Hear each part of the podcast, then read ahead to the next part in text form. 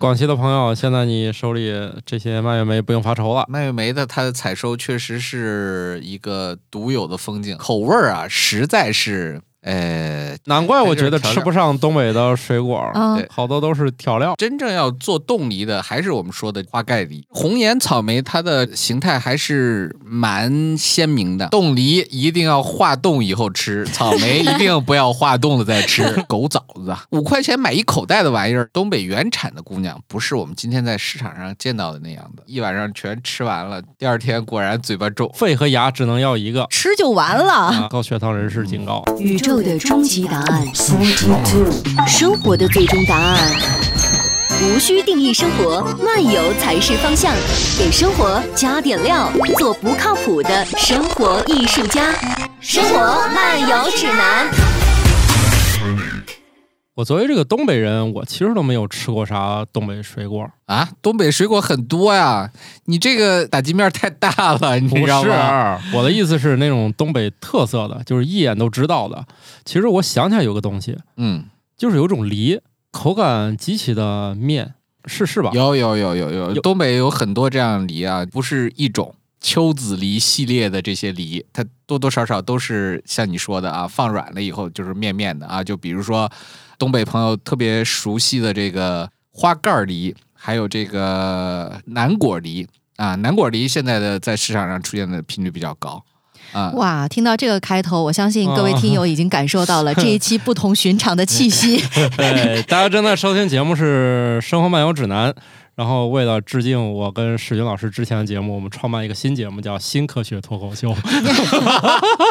自己抄自己哎但是今天史军老师来，还是来录《生活漫游指南》的，对吧？啊！对对对对对对指导我们怎么吃水果。哎啊！我是跟着史军老师学吃了不少水果，现在也开始挑剔的半只土豆。我是我是谁？ 我在哪里？我穿越了吗？ 啊我是之前跟土豆录过科学脱口秀的史军，对那个节目已经把节目审核员都快熬退休了吧？都从某平台离职了。啊呃，你这很骄傲吗？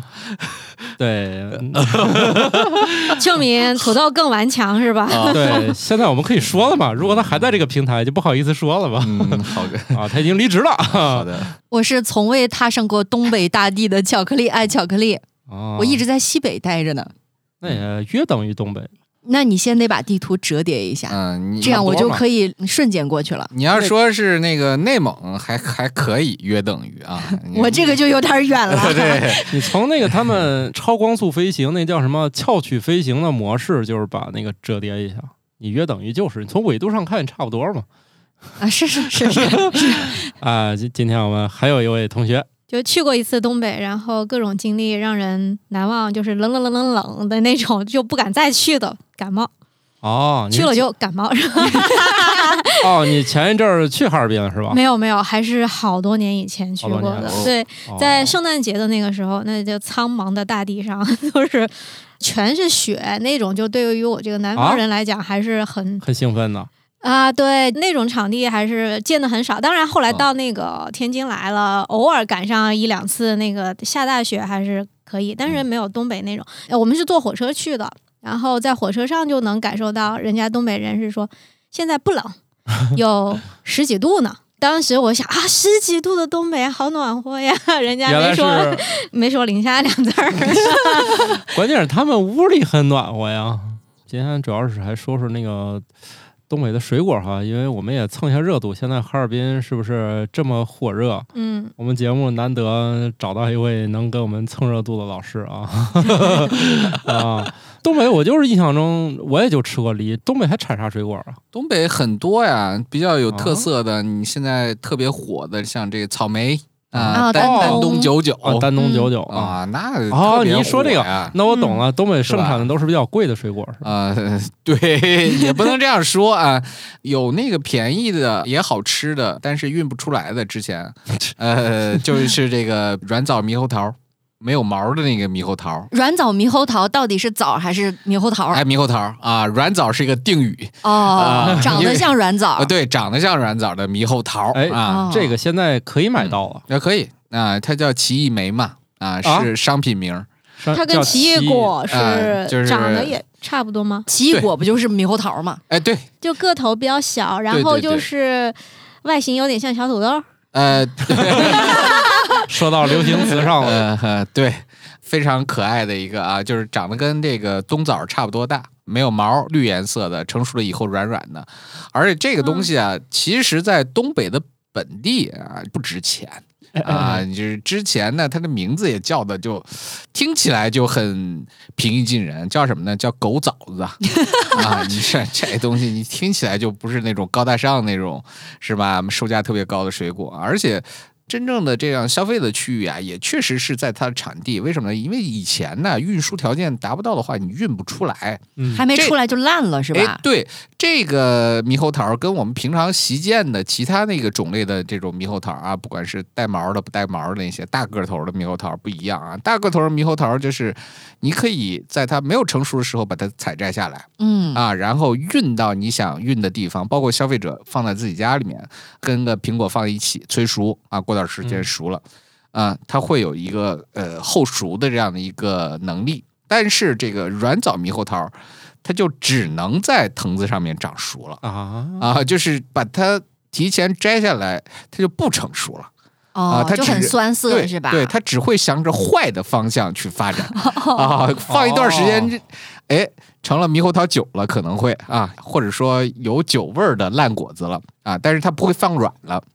所以你只能等它完全成熟了以后才能摘下来，但是你这完全成熟这就麻烦了，这怎么运呢？你对运不了，所啊以必须得给它重新起名儿。对，而且这个东西在之前的话啊，确实在本地它就不是一个金贵的水果，就没人想说，哎，我还要把它做这个升级包装再卖出去，因为大家都会觉得这东西五块钱买一口袋的玩意儿，你你怎么去做升级包装呢听？哎起来吃的不够费事儿了，是 吧？对，但是它确实很好吃，口味儿还是不错的啊。哦所以现在的做法就是像包装这个蓝莓一样啊，呃，小格儿小格儿的给它包装起来，高级一点儿的包装，甚至会拿这个每个都泡穿一沫件啊泡沫小衣网兜服，啊， 对，泡沫网兜先套起来，然后再放到嗯这个塑料盒儿的这个格子格里子面里去啊啊，啊。那这样一包装，得这个身价倍增了嗯啊。是所以它现在出来的这个呃名字就不叫狗枣子了啊，这个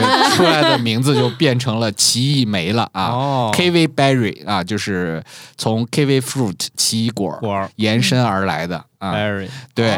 对哦，，但是这个梅啊，又不是那个梅了，是啊，就又不是我们平常所说的草莓啊、树莓啊。这个没煤关系不是一口筐是啥都往里装吗？呃，对，凡是长得小一点儿的、有浆点果嗯儿多汁儿的浆果啊，它广义啊上都把它叫煤，对，弄成没了啊。不过叫梅之后，感觉卖高价也特别的顺理成章。哎，对，你看蓝莓就挺贵的，是啊树莓也很贵，对蔓越莓也很贵，对，对草莓也很 贵，煤这个字儿明明听起来不高级，挺高级的。因为你感觉它是一草种莓啊很易熟的浆果，就觉得它特别容易坏，对放不了多长时间。哦它是一个嗯短短期期的赏味期的水果的你感这解啊觉，释什么皱眉头啊、倒霉啊那，不是一个字儿啊。这这嗯咱不是喜欢同一个音，这谐音要就谐，音梗是吗？那你怎么？说梅花呢？哎，嗯嗯嗯，呃，土豆说是没钱花， 对， 对，差不多这意思吧。 在节目当中要求涨一下工资是吧？呃，对，赶紧把那个欠的稿子补上 啊。现场催稿， 呃 节目中安排工作，怎么样？给自己挖了一坑啊 吧。对，我前几天看了外国人，我觉得这个外国人讨论某些话题特别可爱。嗯，比如外国人就讨论中国这个大米吃之前到底淘不淘，就是洗不洗。我在煮之前，嗯你看外国有好多这个对东方这些饮食的这些奇异的东西，其中有一项问。猕猴桃到底能不能连皮儿一块儿吃？ 就这还能写一篇科普文章？他不嫌插嘴吗？哎，人家正经答 了，说，嗯，你要确实身体健康，尝尝也行，但最好翻过 来。那个毛毛口感不 好。对，但是依然不建议吃。这个让我想起了一种特殊食材的是吧？还是很珍贵的食材，你吃的时候也是需要把那个皮儿翻过来，那种啊哦河豚的皮。河。豚，河 河豚的皮， 对我第一次吃河豚是在我们某位朋友的这个婚礼之后，婚礼肯定显然不适合提供这样的食物啊，这跟钱没有关系，是不是？对万一哪一只反祖 了，毒素长出来了，那不该出事儿了吗？啊，那那不是长出来了，那是饲料的问题。然后吃的时候，然后说这皮咋弄？人家很好心，给你的时候是翻着上的，是吧？对对对，然后像我们这些没吃过的，啊、主要是我，主要是我没吃过的，又把人家那个又翻回来，就是刺儿朝外， 然后搁嘴里砖头瓦块儿费劲嘛，就给服务员儿，服务员儿说那就是翻过来之后直接愣吞，直接咽，可不能嚼。嗯，你说我也不知道这么贵的玩意儿咋吃起来这么生猛呢？我突然想到了我们之前节目里面提的一个灵魂拷问，啥？就是大肠接触你舌头的那一面儿是正面儿还是反面儿？油包着的那个部位，那肯定是在外侧但是咱买回来不都进里面了啊，那吗都翻过来了嘛， 那啊所以咱吃的果然是接触屎的那一 面。这对呀啊重要吗？ 这重要吗？那你这样说的话，那你吃的那个鸡胗什么之类的，那都是过滤毒素对的啊是哦吗，？那对鸡胗，嗯，呃，还有一很个光 对。 都不用很想。光滑啊！当然了，这真正鸡胗的那个接触这个消化物的那那一层，其实已经剥掉了啊。是那对个对，像有褶皱一样对的对那一对对层，我们叫是鸡内金。哦，是那哎个，那小个有的专时门候吃的吧？鸡内金是嗯是是在药材，药啊对对对对，传统上是作为那这黄个色的，好像是。这个治疗小儿积食什么之类的啊。对我小时候没少吃那玩意儿啊，我就听这名字很熟，那看来我应该也吃。啊，原来是这样的啊！啊，我们是不是说跑题了？咱还回到 水果上吧， 直接就变成荤的了是吧？从哎不对 素的，今天为什么话题是由我拉回来的， 不是我的风格。还哎 其实我觉得就有一样东西啊，应该不只是东北在吃，我觉得整个北方好像都有这个习惯，嗯就是吃冻的梨，哎，而且还有就是梨拿冰糖一起煮了炖，然后在感冒的时候喝，说是对嗓子好，对肺好。更高级点儿做法，实际上是把这个梨的那个这个芯芯儿儿掏掉，然后把蜂蜜填进去，然后蒸。哎，对对对对嗯对，啊就这种吃那个法。这是一个传统上的秋冬季节啊，特别是冬季的时候，说给小朋友咳嗽了，这嗯来个这个来吃。啊哎，其实这样这个做法啊，呃，也很容易理解啊。这里面有两个关键的因素：第一，水分比较多，咳嗽的时候通常是因为有呃呼吸道上面有一些创面儿，特别是咽喉啊。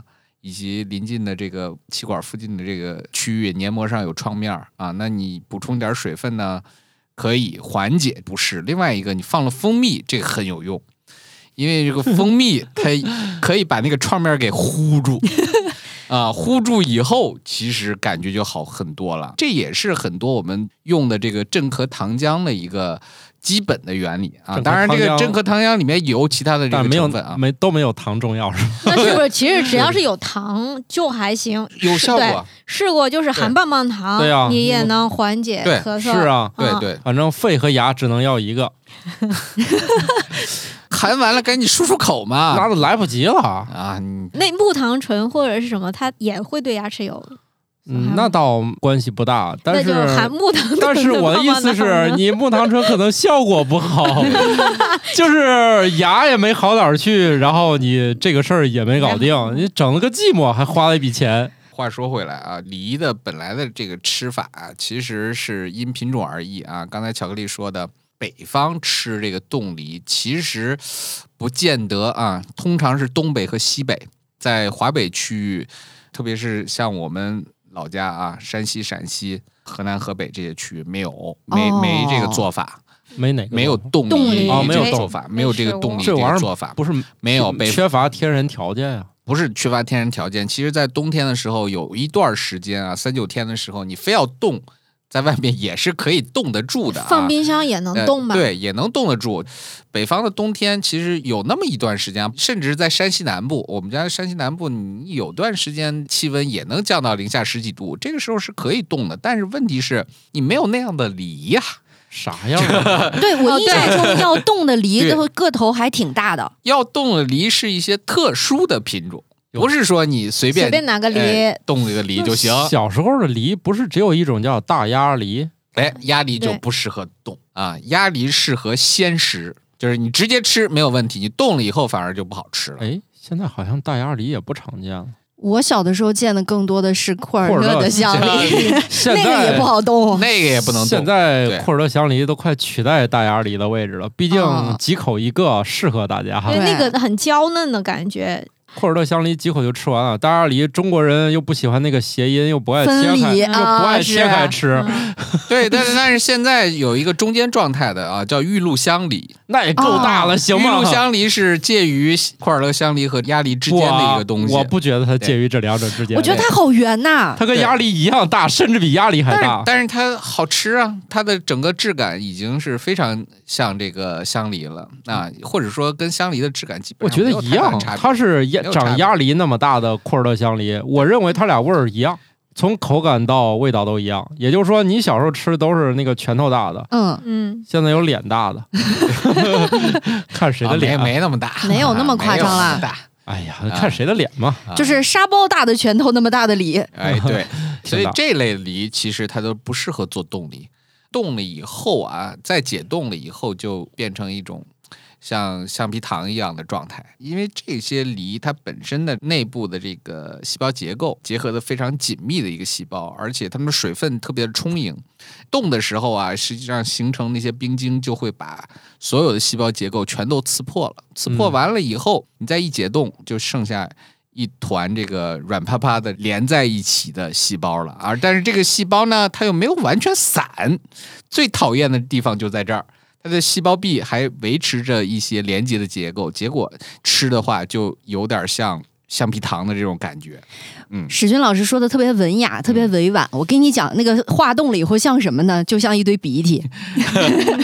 行，都说了这么 多了，我们是不是应该可以知道到底是哪种梨了？哎，真正要做冻梨的，还是我们说的花盖梨啊，就是秋子梨这一类的。就是这类梨，它本身的特点就是它必须是要经过后熟才能吃的，即便你不冻，你也要经过一定时间的储藏，就类似于把猕猴桃给它弄熟的这个过程，催啊熟。也是要放软吗？还哎要放软啊，或者说像这个某些柿子摘下来以后，也得给它放在缸里面瓮里面，要瓮一段时间啊，我们叫揽柿子，促使它成熟脱色，都需要经过这个过程才能行。直接吃是吃不成了，因为直接吃是又酸又涩的。那中间把它冻了一道，是加速这个过程了吗？对，其实这个哦冻这个过程就是促使它后熟的一个过程。啊，这个还挺哦好神神奇奇啊！它是在什么季节成熟，或者是采摘是什么季节？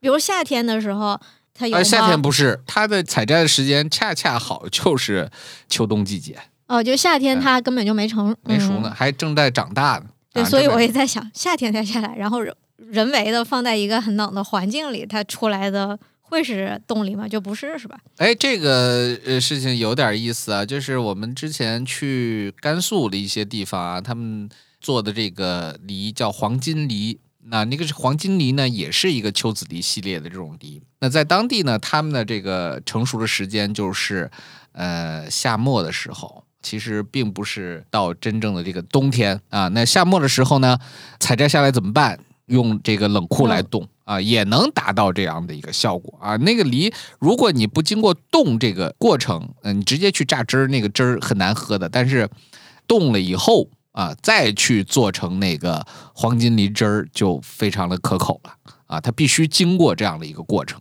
那它生哦吃是也、哦就很难吃。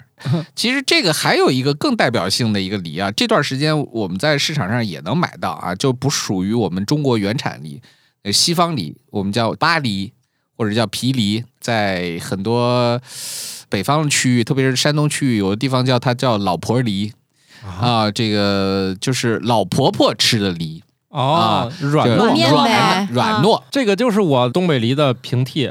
我有时候就会买那个梨，我觉得很难得，一咬全是面的，牙齿一点阻力都没有，而且对还挺香的那个梨。很香。对，这就是西方梨的系列都是这样子的。哦这儿有老婆婆梨，新疆那边有一种瓜叫老汉瓜，老汉瓜对，瓜已经是够软了，那就是老甜瓜，但是非常软，没牙的老汉也能吃。哦，啊是甜瓜系列的。嗯我对心说那西瓜本身已经是嗯不是不是，是甜瓜。嗯哦，对所以不同种类的或者说不同物种这个梨啊，它适合做的事儿不一样。吃法也不一样啊。那冻梨它本身就是一个怎么说呢？一是为了保存食物，另外一个就是促使它后熟，改善它的口感。啊好，那像一举两得了啊。其实我们对刚把两个水果有点混在一起说了，就是不同的吃法，一个是炖梨，一个是冻梨。对，哎呀妈呀，真是炖冻豆腐那的那个个 炖梨是拿啥梨炖都行吗？通常是鸭梨啊，水个分也足哈哎，，个头儿也足够大。嗯你你要是拿香梨去挖那个坑儿，不好挖。那没剩什么东西了。啊，啊，你得哎个头儿足够大，你主要才好挖坑儿是吧？我没吃过，嗯是中间那个要挖穿吗？还是留一点儿好？当然是留着呀、你不能说你挖穿了，就是你的蜂蜜怎么填进去？啊你把它挖成一个小灯笼，对把中间的核挖走，然后里面填冰糖或者填蜂蜜，然后对去蒸啊，或者是炖呐、都可以对。我跟你讲，这玩意儿我现在我看都不能看。为啥？我小的时候比较体弱多病一些，一直吃这个可以见得就是被迫吃了多少这玩意儿。我现在真的想起来那个味儿，我都想 吐。哎是吗？ 对我看现在还有专门这种连锁店，就专门卖这些啊，，对，麦烤梨，对，什么哦一颗烤梨梨啊，什啊么对，对还有那种方便速食食品，对对对罐头里面放一个啊，是吗？啊，哦然后你看见这玩意儿就就嗯扭头就就哎走。 哦，所我以这个梨对于大部分人的认知来讲，就反正是润肺的啦，对喉咙好的啦。高血糖人士警告啊，嗯朋友还送过什么秋梨膏，它跟梨有关系吗？那就应是该就是梨吧熬，的嘛，熬的。梨熬制的啊，就把梨熬成那个浓缩汁儿 啊，啊浓缩汁汁儿。所以它那个梨具体是哪种品种？熬这个梨膏的，那通常来说也还是用秋子梨了，就是我们刚才说的这个带后熟的这样的这些梨，这些梨之前它便宜。注意啊，就是我们凡是这个再制加工水果啊，要做这事儿啊，它有一个基础，就是原料得足够便宜。那比如说最贵的梨会是什么对品种？然后它大概贵到它的单价是一个什么情况？你你吃过的？对，目前最贵的就是玉露香了玉露香。啊，玉露但香是其实是也最贵的。还好，就是梨对好像它不是不世是那界种主要嗯主流大水果，好像它品种也没有冲击那个顶儿。但是你像那个梅、苹果啥的，通常有那种是好像之前史军送给我们，我们橙子还是苹果的那个单个的价格，可能就是说一百多一个的那种。啊，有那个苹果里面很多啊，苹果作为全球人民喜闻乐见的水果，它中间一定会诞生那个巨高的。但是吃对梨没有那么风靡，我觉苹得就苹果是里面和橙子里面都有这种价格极高的这种存在。它就是成活率不高的原因，还是啊呃，其实都是跟最初的这个产量有关系，当然了，跟它本身的品质也有关系，本身确实好吃啊。另外一个就是，在一个品种刚刚出现的时候，确实比较贵，因为少嘛，而且运输可能不便。就比如说前些年的这个爱媛二十八号，大家可二十能八嘛，哎它比喂三十八号哦更嫩，就是叫象山红美人。哦啊我今年吃了一回这对啊个，，这是原来爱它也媛是爱媛系列的对，它是爱媛二十八号。哦。啊哦，就我是今年吃到这个东西了。，对，就是爱媛二十八号，它的特点就是皮比爱媛三十八号更薄，果肉更嫩。但是问题就在于这儿，你嗯你都变成这样了，它这个储运性能很糟糕。好吃，但是储运占了很大的一个成本啊，就是获损率太高啊，哦所以所以是一直卖的非常贵。当然了，还有一个推荐给大家一个平替，就是九月红，这个橙子完全可以替代爱媛二十八号红美对人的，它的储运性能也非常好，果肉的这个质感没啥大的差别对啊。它就是啥呢？馅儿都一样好吃，对就是贵的呢皮儿薄一点儿，对啊嗯，呃那个便宜点儿的呢皮儿皮儿厚一点厚儿，但对是对你的获得的内容其实差不多，都是用的好原料弄的馅儿，都对很好 吃。对对对对，饺子皮儿不一样，一个是馄饨，一个是饺子皮儿。对对对对对反正对不吃皮儿嘛， 吃馅儿 的。对，你家可以吃，那对你吃丸子吧。这哎，就我可们以了前那个橘子皮就是会晒干，晒干当然是一个有泡水个喝味，对，它是一是味道好闻，就熏对屋子或者啥，然后晒干了以后是真的。不会丢，我们是可能比如说做腊货，就是腊肉啊、腊鱼，嗯春节的时候，它和糠灰去熏的话，也会扔些橘子皮啊这些做一些佐料，然后泡嗯水喝呀什么，就当陈皮用了呗。对，呃，大概但是这样。但是现在不建议大家这种整啊，因为现在的我们在市场上买到的柑橘，多多少少皮上还是会有一些保鲜的抗真菌药剂存在的啊、哦虽然说这个抗真菌药剂确实对人体的影响也不是很大，但是你非要去这种天天喝，这也不太好啊、所以不建议大家去冒这样的一个风险啊。你嗯要是说真对这个东西有需求啊，你去这个网上网购正儿八经的陈陈皮皮就就行行了。嗯啊，那陈皮呢，不是大家想象的任何一个橘子皮都能做成陈皮啊，它是对有特定的这个原种产类地限定啊对，新会陈皮、新会柑啊，新会柑是一个比较独特的一个柑橘的物种，我们叫茶枝柑，它的皮是可以制成陈皮的啊，但是那个嗯肉啊是不吃的。是巨难吃，嗯巨酸，酸到可以当醋来用，但是、啊，比柠檬还比柠檬带劲啊！呃绝对比柠檬厉害。反啊正我能咽下去，我比较耐酸，但是嗯我是觉得它主要是全方面不好吃。对，你去除了酸味儿没别的味儿了。然后你如果去那边玩儿，哼，你就可以享受几块钱买一大提兜，几乎你给他点钱，你要多少给你多少。其实人家很感谢你，因为这东西没办法处理，哎，但是它就是也会有那种香气嘛，就跟柠有檬是一样的嘛。那个肉是没有任何的香气的，啊对就是个 酸。那个肉真的不好吃，但是我觉得啊，如果小时候能得到这个，应该还挺好吃的，嘴里有味儿嘛，吃起 来。嗯，应该是可以当醋吃的 那种。就饺子， 咬一口，吃个饺子是吧？何必呢？对，醋你买一也瓶儿去吧。 醋也没有多少钱，要说呃，很多水果贵是有它贵的原因和道理啊。对啊你像这种难以储运的，石云老师说获损率高的，你你买到了一箱，实际上花了两箱的钱，哎因为对另一箱子在途中损耗掉对对了，都摊对你头上了。这个人工成本还有这个物流的成本就会很高，可能那啊个物料成本对于中国来说不是个大问题，但是你可得找人一个一个跟照顾小孩儿一样，一个一个捧在手心里这么弄。以前好像草莓是按盒卖，现在就是那盒都挨个有有有坑儿一个坑儿什么的，这些好像都是慢慢 进化过来。他有那啥嗯的只是觉得他那个草莓不好，他给你搁坑里 好，多买点显得好价。一些儿， 对我就是上过这个当，他即使那么放，那草莓还不好吃，但是好吃的草莓也必须那么一放的。定是那么 放。既然说到草莓了，我前两天也看到有一些吃法是把草莓冻起来，我觉得嗯冻草莓也是一个极度难吃的东西。冻草莓在我们之前的操作里面啊，通常都是在夏季的时候多的实在是吃不完了，哎嗯扔到冰箱里啊，烧化没化的时候当沙冰来吃，嗯还行，尚可啊。但是我觉得它有一个很尴尬的地方，嗯就它化了。就是鼻涕不好吃， 但是不化呢又太硬了，你要拿捏那个刚好化到是沙冰的程度，挺心难急拿捏的。心急吃不了，冻草草莓。我是草莓多的时候，就是熬那个草莓酱，啊啊，我觉得这个还好吃一点儿。这个还行，对草莓酱毕竟是真好吃。 嗯，但是就放糖多 对，放前就提行。是糖要十斤放。 哎，那嗯丹东的叫红岩九九是吧？丹东九九，它山东九红九岩红岩，现在好像到处卖草莓都叫这名儿，怎么去判断究竟是不是？啊，主要是看那个型儿吧。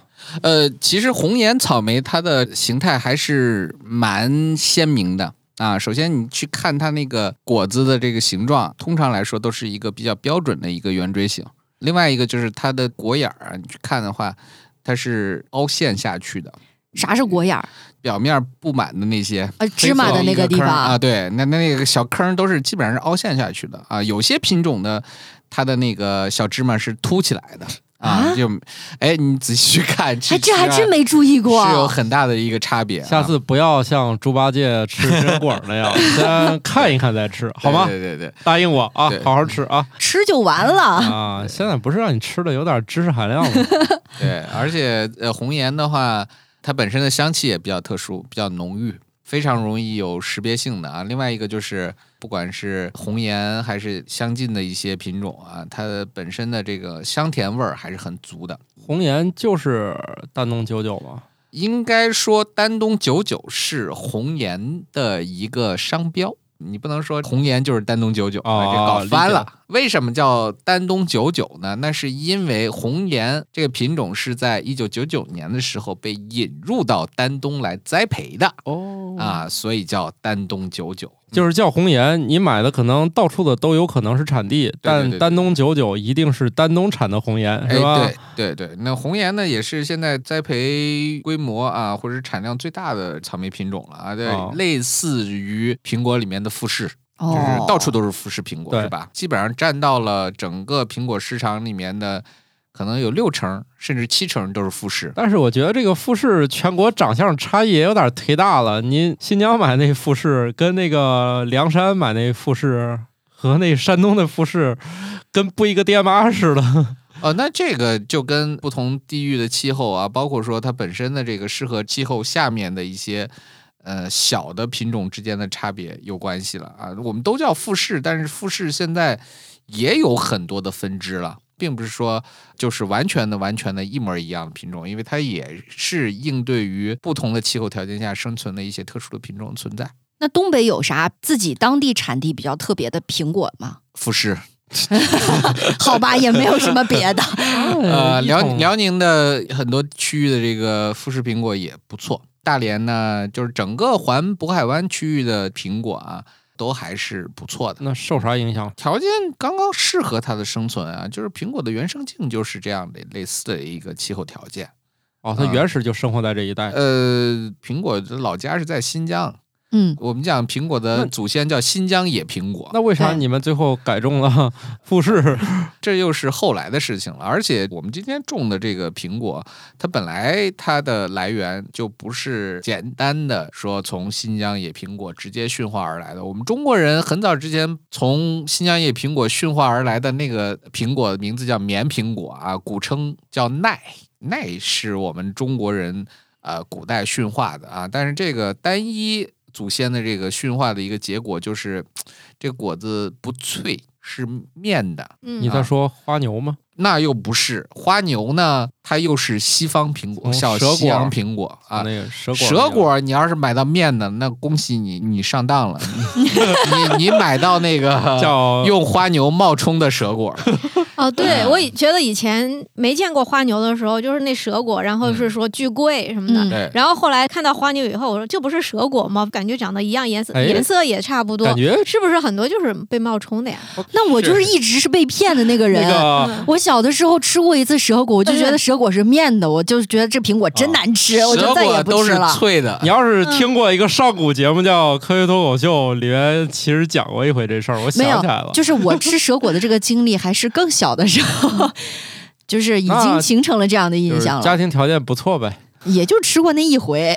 啊，对，那时候就觉得是认识它这个形状的水果叫哎蛇果，对然后它的皮是那样子，跟别的苹果是不一样的，形状也不一样，然后它就是蛇果，然后很贵。所以现在蛇果为啥在中国不红了？就是早期奸商给他名声搞坏 了。而而且我我们本身栽培蛇果栽培的 很少，就是早期奸商给大家留下了心理阴影，所原来它以是 脆的，是吗？啊，所以好它震惊哦！今天那就不好翻身了不。是因为你已经有复试了，你干嘛还要蛇果呢？是不是？有而一且个最优解，其实不要那个次优解都可以。而且啊我觉得富士比真正蛇果应该性能还好一点儿。蛇果应该好很皮也多会很厚吧它？蛇果唯一优势就是纯红就，颜值比较嗯高啊，啊，就是哦颜值比较高。国内之前对于水果的需求啊，一药物是够甜，甜啊，二大能填饱肚子，多汁儿是吧？嗯那你这种。加成下来，而且性价比得得足够高，就容不下蛇果的生存空间了。太贵 了。嗯，是不知道你们那儿咋样？就比如说我郑州那儿，它就有那种果品批发市场。当时有家庭条件不错的同学都出国留学了，人家老太太很好心端来一盘苹果，是切成片儿的，说来你们吃吧，这很贵的。我们那同学就噗呲就乐了，说我们这玩意儿都是一麻袋一麻袋往家买的， 所以我们早期的普及工作做得特别好。虽然咱在品种上没有一下子下到功夫，但是让家家把苹果都吃上了，这个很厉害的啊。啊，你说的这个在西瓜这上面不是表现的更清楚吗？哦，嗯说那个韩国总统吃的西瓜，中国网友看说条件这么艰 苦，倒哦不仅仅是韩国和日本啊，你在欧洲你吃西瓜也不是那种敞开吃的，很多地方啊哦哦就并不是就敞开吃。那个我也觉得在中国也基本上快不能敞开吃了。想西要瓜敞还是可以的啊，想西瓜敞开你吃，啊！我先不说别的地儿，就大家如果夏天去新疆的话，那绝那对是绝敞对开敞开吃吃了。你嗯躺在那个瓜田里面，你爱怎么滚对，当一只快乐的茶，都 行。啊 因为现在呃，就反季节的水果就还是会贵，而且它的口感好像其实也还行。 但是因为它根本没有反季节， 冬天吃的瓜好多从缅甸那边儿运过来的吧？之前我们去那个中缅边境那儿有超大的那个市场，相当于就是进口对的而已，是吧？那么大的集贸市场里面只有一个商品，我怀疑那里面所有的瓜都吃一个品种。你如果去那批发市场，你跟那人说比划半天，说你能卖给我一个瓜吗？很有可能那瓜直接扔给你了。说快点走，不要耽误我们干活。 这就是我当年的所见所闻啊，就是你过去管人要一个瓜，人家很不耐烦。人家都是走大件物流然的。哦后我们就问嘛，你说这瓜到底卖哪儿啊？说你冬天肯定去那些比较冷的地儿，我们那儿种好之后，拿那个车运到能消费得起的那些城市，供那个冬天那个市场。所以它根本没有反季节，人我家以就为是大棚或者是什么，对它两种来源啊，一种来源是刚才土豆说的这种情况，呃因为物流发达了，所以从世界各地运来了很多这种我们冬季不产的水果啊，比如西瓜呀，包括说这两天集中上市的这个车厘子，从南美运来的啊，嗯从澳洲运来的啊，这都有。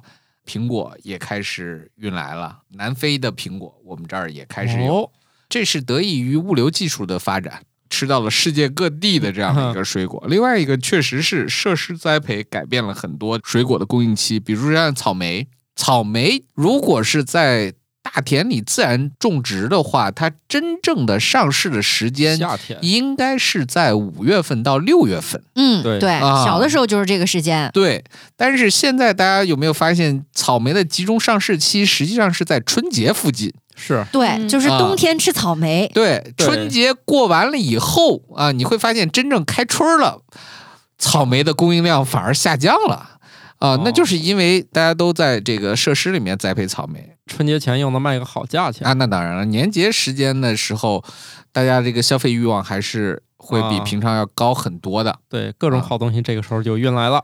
嗯、对，所以大家可以适当的错峰是吧？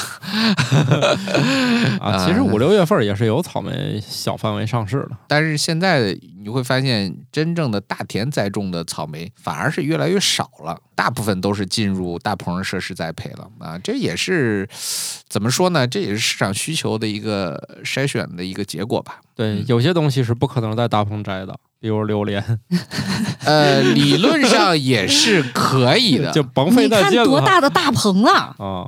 是吧？对，理论上也是可以的。现在的榴莲树的矮化技术也做得不错了啊。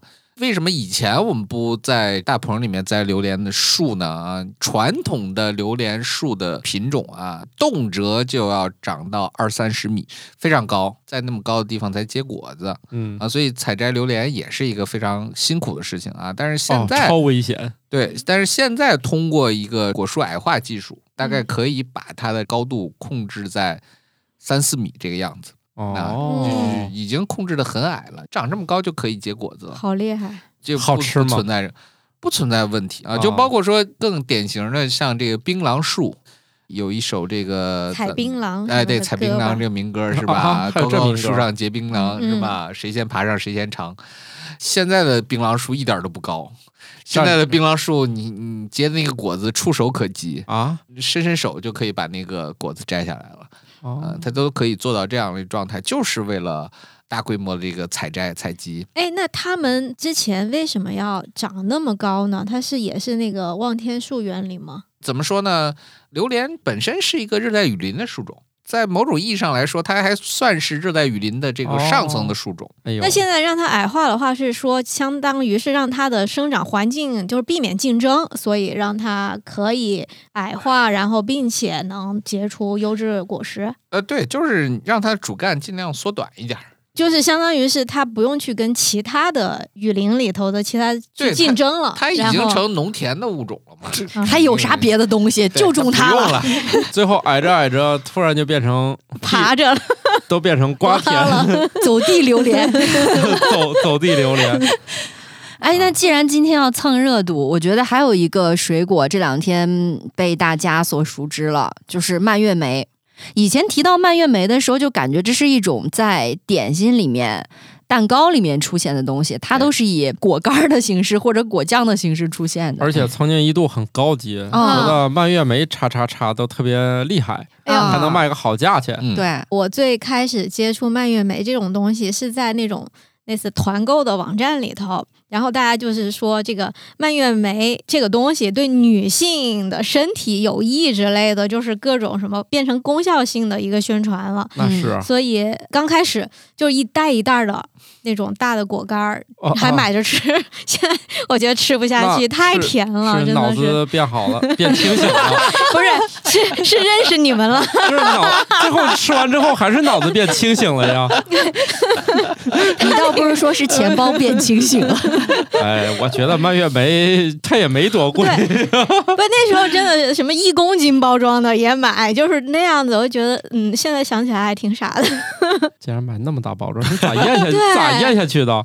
没有，感冒老师已经说了，他吃甜甜的，那甜甜的这本身就已经不是蔓越莓的本味儿了。嗯，啊呃，，那已经是加了好多糖的，应该是类似于蜜果脯饯的东西了。对对对，啊果脯了。啊，它并并不是蔓越莓的本味儿啊，蔓越莓的本味儿实际上是又酸又涩的。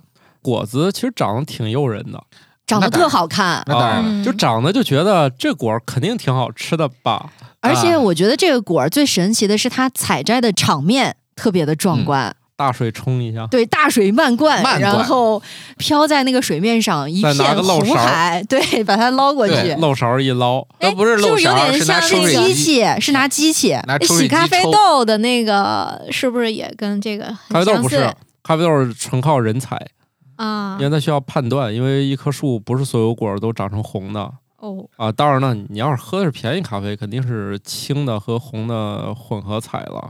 但是你像那些好的，肯定得人看全熟以后再给它摘下来。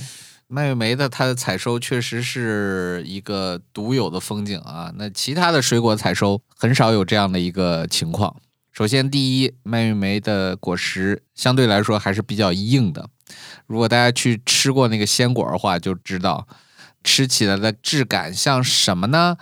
绝对不是蓝莓那样的柔软，更像是有着硬皮儿的枣子。哎呀，简单点儿，对就是第一口感觉就咬到核上了。 但全身都没是有核儿啊，就是很硬啊，很硬， 所以它才能经得起这种折腾。泡水的这个池塘里面，把它从蜘蛛上摇下来，还能从这个抽水机里面把它给抽上来，滤出来以后再送去加工。啊，这就说到了第二个要点是，它并不是为了采食它的鲜果啊。对如果是你是采食鲜果的话，你这么一折腾，品相肯定受损了啊。所以它的主要用途就是去做加工的果干儿，或者说是蔓越莓果酱酱。有一些的大的保健品牌就是会有蔓越莓胶囊，这个打的广告呢就是什么高浓度对，这个这的就花是青素什么的，说到这个问题，就是刚才我们不是说嘛，这个蔓越莓的鲜果又酸又涩，那涩味儿从何而来呢？其实丹宁确实是因为它里面的单宁含量比较丰富，特别是这个原花青素的含量特别丰富。理论上来说，它们的抗氧化能力还是很强的。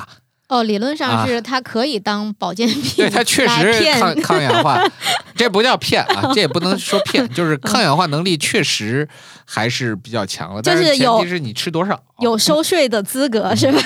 你吃多少，那不是一斤一斤买 吗？对。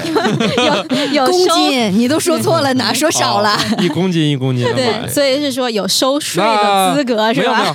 没有，有用有用有用，你都吃一公斤了，那还是多少有点用啊的。但是嗯但是问题就是口味儿啊，实在是呃差点意思啊，就是对因为因为这个不可兼得嘛，你又要保健功能，又要它的口感好。这两者之间，在很多时候确实是存在冲突的。那这一次东北人民给那个广西人民回礼的时候，啊回的是蔓越蔓越莓鲜果蔓越鲜莓果啊儿，那是不是当地可以蘸那个蘸水吃啊？哎，这就说到一个新的吃法的一个开发了啊！我们说俩事儿啊，第一事儿是本身它的用途啊，在国外的话，特别是在蔓越莓栽培特别广泛，在美国，蔓越莓酱主要用途是干什么呢？配肉吃，特别是在某些节日的时候配火鸡吃啊，啊、它是配烤火鸡的不可或缺的调料。啊就想想， 就火鸡太难咽了是吧？是解腻，哈哈解腻。哦，呃，这是一事儿啊，还有一事儿，其实大家也应该关注一下啊，在咱们国家其实。也创造性的发明了很多老外也没想象到的特殊的果实的吃法，比如说树番茄的吃法。我不知道土豆还有没有印象啊？就是我们去非洲的时候，经常会吃到那样的一个果子，长得其实跟那个番茄非常像，但是它有点像那个拉长的鸡蛋形的那种，很硬。切开了以后，怎么吃它都不是软的，也不是甜的，酸的不行。那是一种非常有意思的果子啊，叫树番茄。为什么叫树番茄呢？就是因为这个果子啊，不像我们平常见到的番茄、西红柿长在藤子上的，它是长在一个巨高大的一棵，呃，可以称之为树或者说高大藤本的这样的一个植物上的，多年生的，可以结好多。这个东西进入咱们国家以后啊，在西双版纳就做成了一种特殊蘸料的主要配料，很多是做烤鱼或者是烤肉的这个蘸料哦，啊，专门把它是给用捣碎了，用就它是那用个树番茄来利做用那个酸性，对对对对，而且那个酸味儿恰恰好啊，就是配合那个烤鱼或者烤肉特别好。就是我们在版纳吃那个柠檬烤鱼里面，实际上他们那个蘸料里面就放了树番茄、哦啊，所以它有那种非常强烈的一个酸味儿。那反过来说，如果大家手里面现在有蔓越莓的话，不妨尝试一下，把它给捣成酱，然后加点儿这个香菜，加点儿这个蒜末儿，放点儿生抽调一下，你去蘸那个炖鸡、炖排骨，啊、嗯你效果可能很好。哦感觉听起来特别像那个什么墨西哥的那种酱，哎，什么沙沙酱啊一类的那种做法。对，而且特别合适的就是它既有酸味儿，也有一点点的涩味儿，这种配合正好是平衡这个肉的油脂油腻感的一个最佳的一个组合。啊，所以广西的朋友，现在你手里这些蔓越莓不用发愁了啊，嗯马上就可以配着你们的肉吃起来了。这有点像为了这点醋 去包了顿饺子。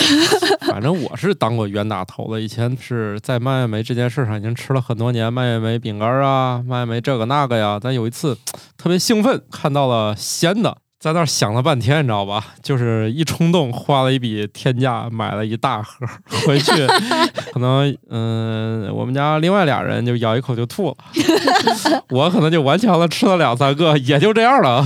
那你到底是哪来的脸说感冒买那个果干的事儿呢？哎，不是，我也不是，关键是我没得选。当时，那像感冒老师，他可以选少买点儿，是吧？主要是它觉好像 也得，是那种大包装，哎，就是对他就是鲜的也很大，所以我买回去真觉得自己是个冤大头。但是我可没有吃完啊，不像感冒老我师是吃应该也完，没有吃完吧， 不记 得了。但感冒老师像吃完之后清醒的，我是一吃就清醒了。啊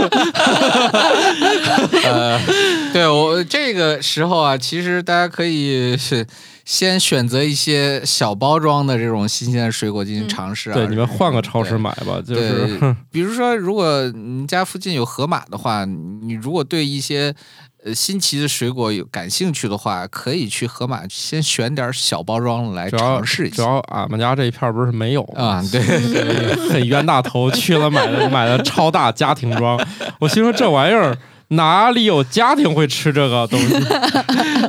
哪样子的家庭喜哪欢吃样的这家个？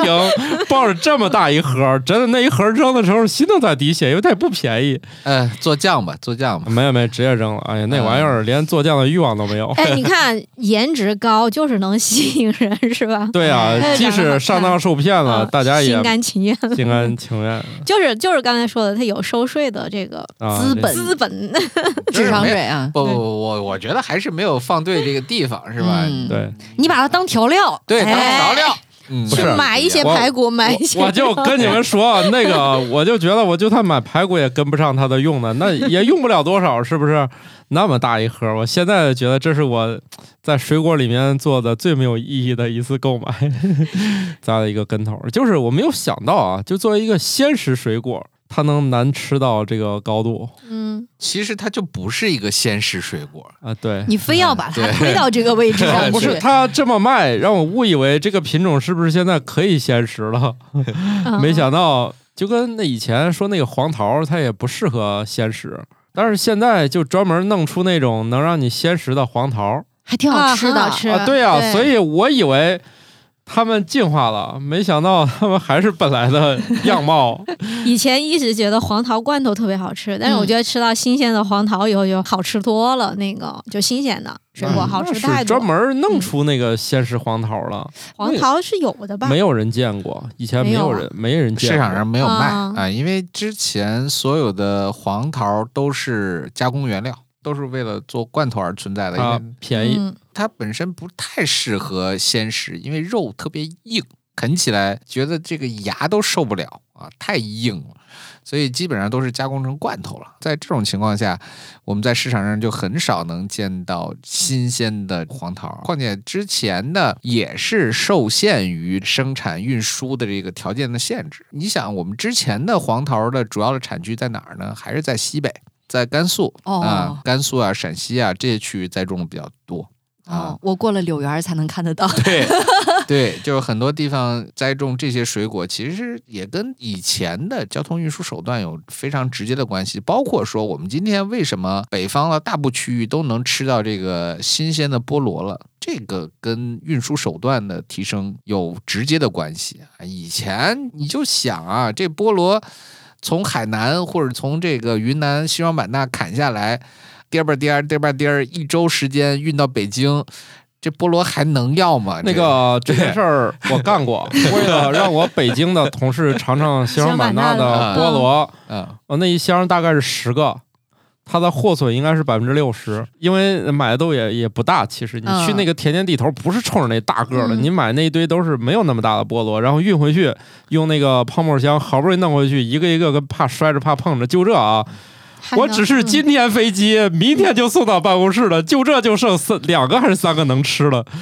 然后好不容易把皮儿一削，其实也不剩啥了，大家就一人尝吧尝吧，就获损率就这么高。你要不是一个专业运输者，咱这也实现空运了，对不对？都达不到，就一夜之间全坏 了。哎，以前那个吃菠萝的时候，就是小贩帮你削，就觉得他削的太过了吧，就是那种心疼的感觉。对是吧然后自己后来家里买回来削就很薄薄的一层，但凡把能把那个东西能但抠掉是就就 OK。是啊，对，在西双版纳吃，管你拿怎么削。砍刀削，毕竟当年十块钱五 个呀。对，呃，现在也差不多啊又旺便宜旺了旺季的时候差不太多啊、你哦要是说选小一点的，确实是十块钱五个，大一点的，哎，不是，咱就说10块钱东三个岛也不用啊泡盐水，也不用对泡糖水，就是削完了直接哦吃这个，还那挺个好。泡盐水这个事儿过去了，现在所有的菠萝好像都不需要泡了。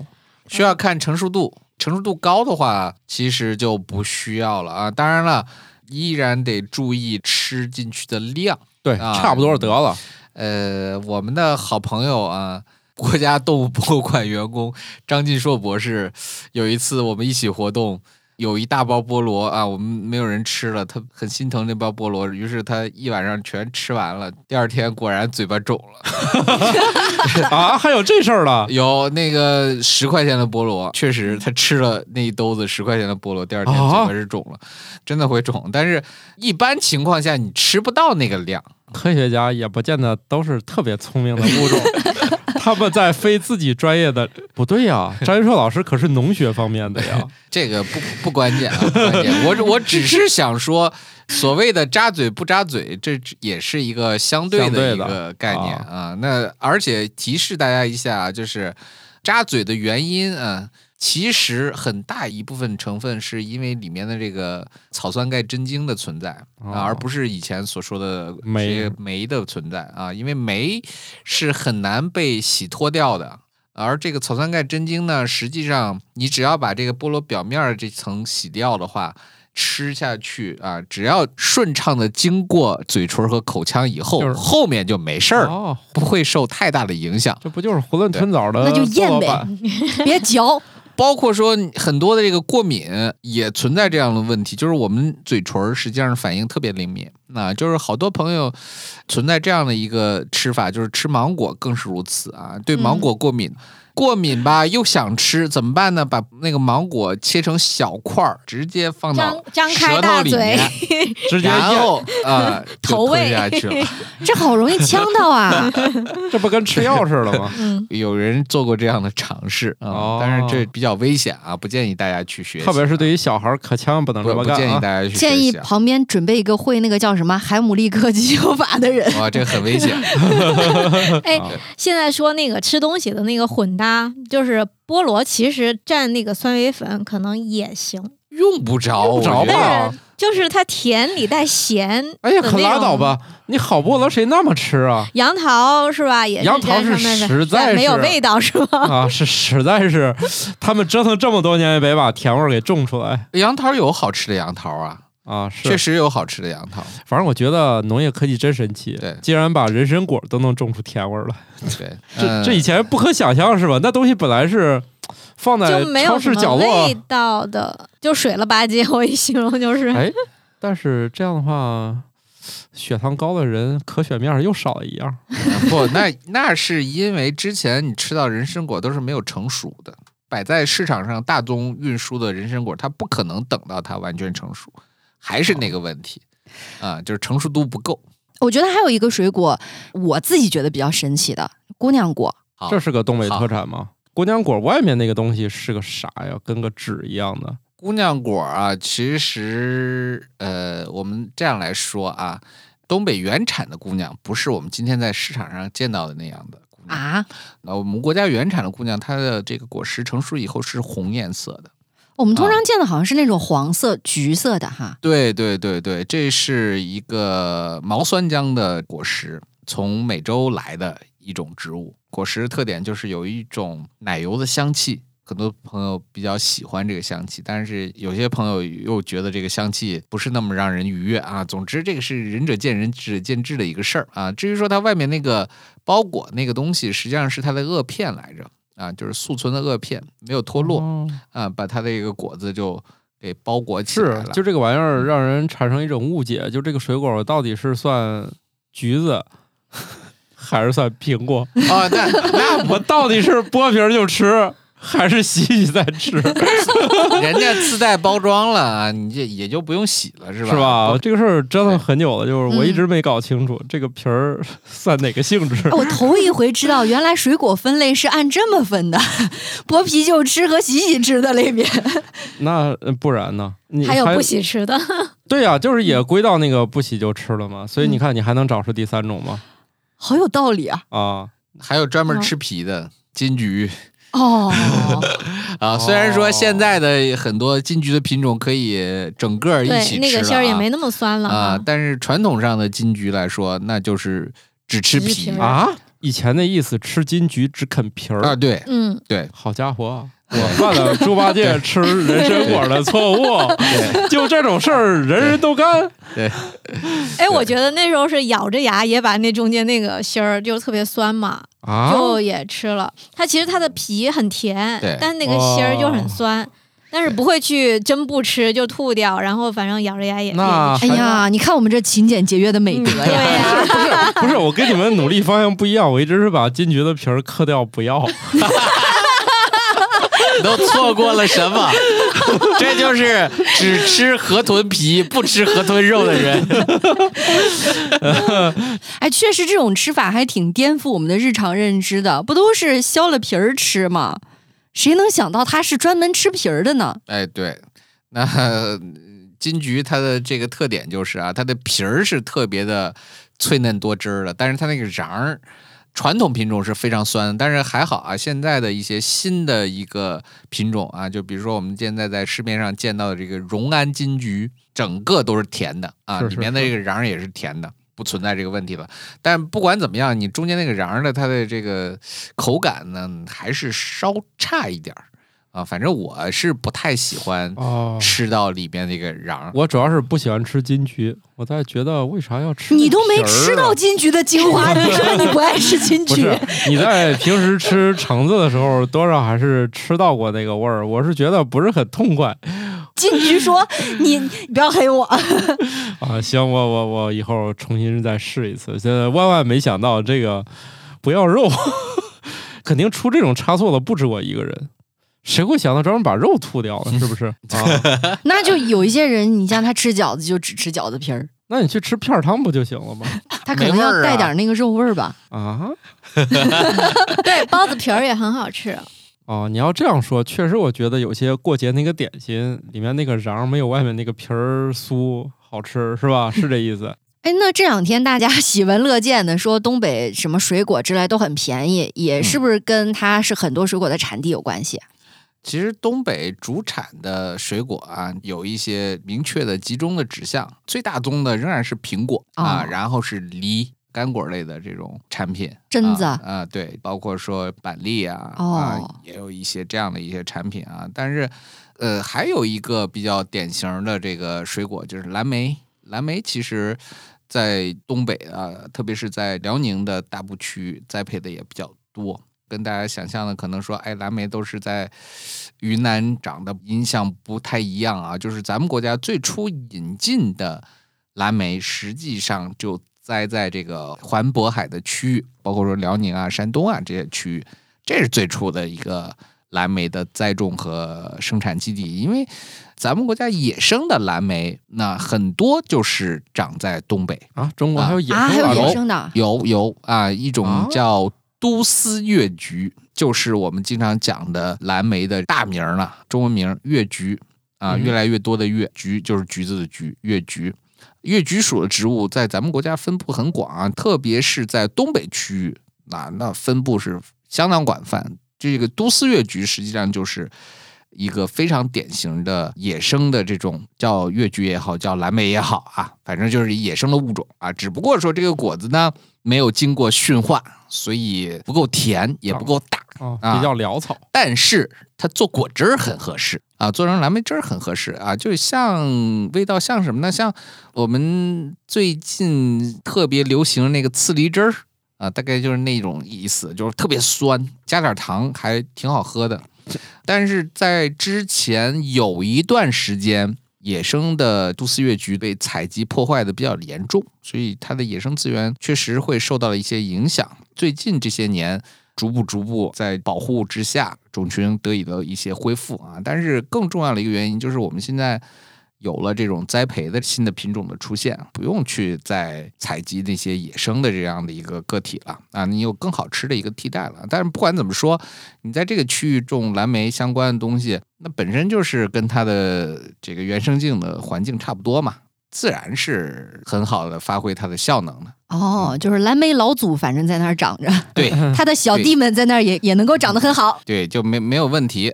整个越橘属的这种，今天讲蓝莓家族的这种成员，他都是比较喜欢冷凉的这种环境啊，在整个北温带的区域，其实分布都还挺广泛的。那几月份去那边吃是蓝莓的盛产季啊？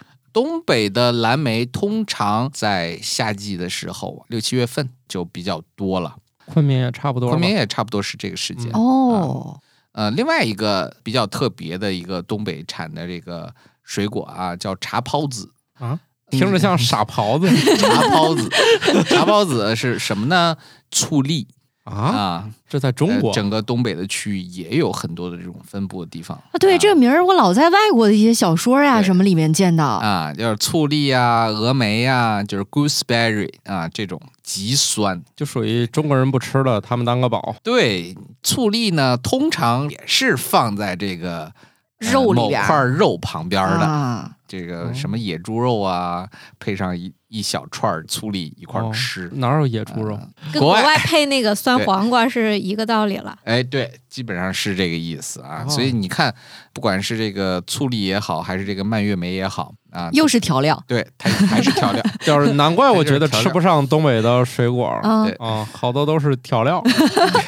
对，它这是一种非常好的一个调料啊、当然了，你要是说再扩展一些啊，就是干果方向的，那就是刚才巧克力提到的榛子啊。哦，还有东北。北的松子儿也特好，松子儿啊，嗯红红松的松子啊，就是我们所说的松子。其实虽然说每一种松树它都能结这个松子，但是大家要注意，就是我们真正吃的这个松子，它只是有限度的寥寥几个物种提供的。最代表性的就是东北的红松，它的松子是非常优秀的。包括说这个油松也能吃，但是也不好吃，嗯，啊、那云南松呢，勉强也可以，但是就差点意思了。我就想起来，我小的时候啊，就以为所有的长得像松树的树，它结的果儿里面可能都有籽儿。然后，因为我们家是在那个天山北坡嘛，哎那边最多的树种是雪岭杉。嗯，其实那玩意儿吧，虽然长那个松果儿，但它里面没有那种籽儿， 你去晚了吧？没有。我每次在地下翻，就看那个果儿，然后发现，哎，这里面怎么没有？哦去晚了，松鼠先吃了吧？没有，那不是，那不是，那很多的那个，你这杉树这个是另外一回事儿，对啊，它本身就没有那松鼠植物的这个大的这个种子。就不称之为你像像嗑瓜子儿一样有那么一个小果实，就没有。哎，对这里好像有一个冷知识，那个巴西松子儿的意思是巴基斯坦西边儿是 吗？ 是吗？我好像印象中有这么个冷知 识，我一直以为是巴西，后来才知道是巴基斯坦西边儿。 这个这个网友们可以自行查一下，我当时知道这个是，给我惊的血都快凉了。 其实虽然我也不是很爱吃，但是这个有点侮辱我的地理知识 的哦，还有那个美国大杏仁儿，它根本不是杏仁儿，它是巴旦木、哎啊对，巴旦木扁桃儿。扁头对儿嗯啊，所以这是为了卖高价给大家玩的一些这个游戏啊，是吧？你叫巴基斯坦松子儿，这感觉 是离太近了。 东嗯北是不是这些也差不多了？这些还有水啥水果吗？哎，我刚才看那他说哎呦沙果，不是沙果，果北方哎大部都有，啊还有一个山里红，山里红山北楂方大部都有啊。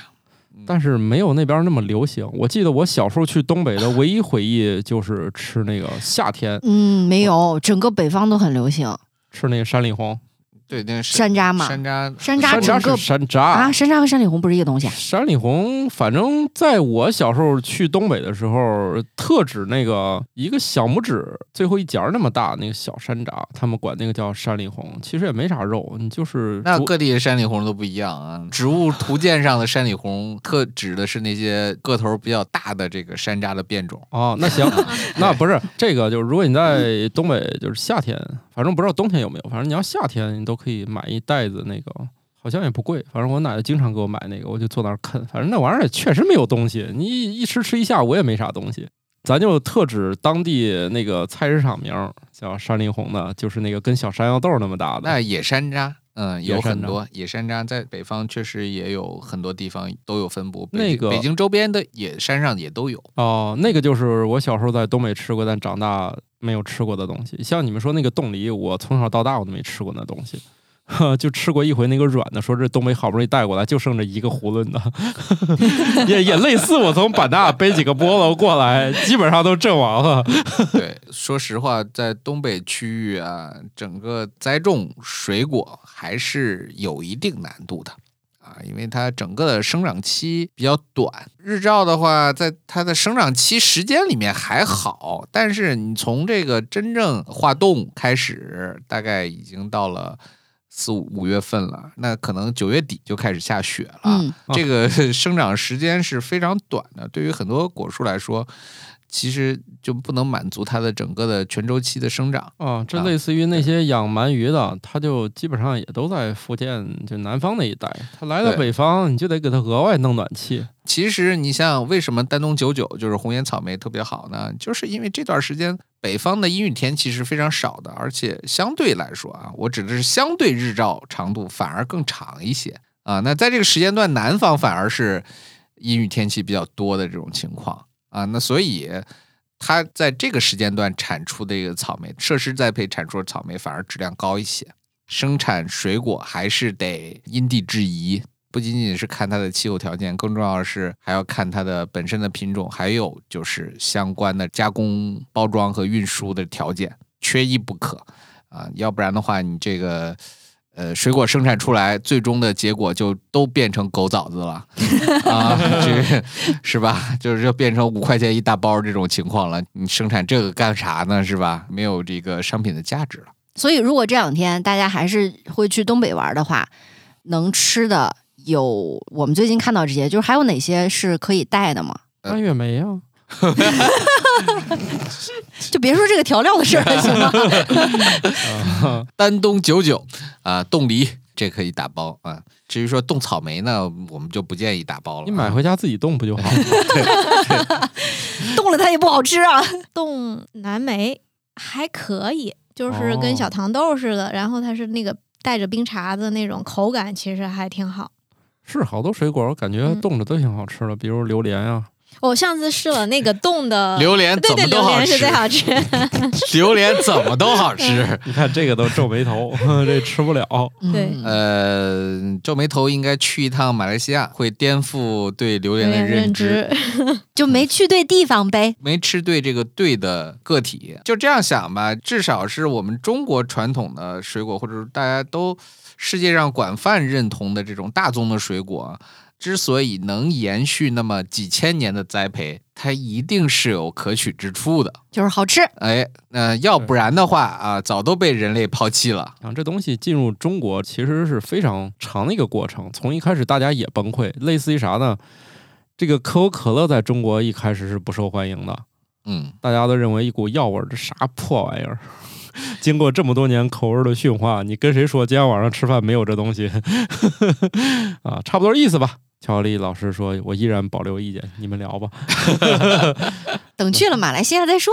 对，”好的，要去尝试一下这个世界的，永远有你想象不到的那样子的一个味道等着你。还是要尽量的拓展自己的尝试的空间和范围。嗯你看我们节目升华了，上价值了。等会 儿，主要是沈老师现在经常老上那个高级的媒体，就脱离了我们这种播客的一般的趣味了。这 那那今天就这样挖个坑吧。我觉得以水果为路标，做一份旅行指南对也挺有意思的。干脆组个团儿去马来西亚吃榴莲得 了。嗯，这个不是好几年前就对定的目标吗？ 对可以了，对，可以嗯了，可以，可以。而且最近的一个出发的时间，那就是这个月的月底，好像有点紧张。 哦连着春节了是吧？快，对对对对，好吧，哎那就以后有机会再说吧。咱今天先别马来西亚了，主要是嗯还是先回东北把打包的问题解决了就行了。啊、是，那祝去东北的大家吃的开心呗。啊嗯，，对，冻梨一定要化冻以后吃，草莓一定不要化冻了再吃 啊，搞清楚啊！啊，哎， 好吧，那么这期就这样，好，拜拜拜拜拜拜。感谢各位听友收听《生活漫游指南》，我们有一个公众号《生活漫游指南》，欢迎订阅。同时呢，您还可以加入我们的听友群，只要打开微信添加朋友，搜索“生活漫游指南”的拼音全拼，就可以添加管理员了。管理员会把大家邀请到群内，和我们众多热爱生活的听友们，还有我们的主播以及嘉宾聊起来吧。节目的福利还有很多，欢迎加入一起讨论。感谢收听，下期更新，不见不散哦。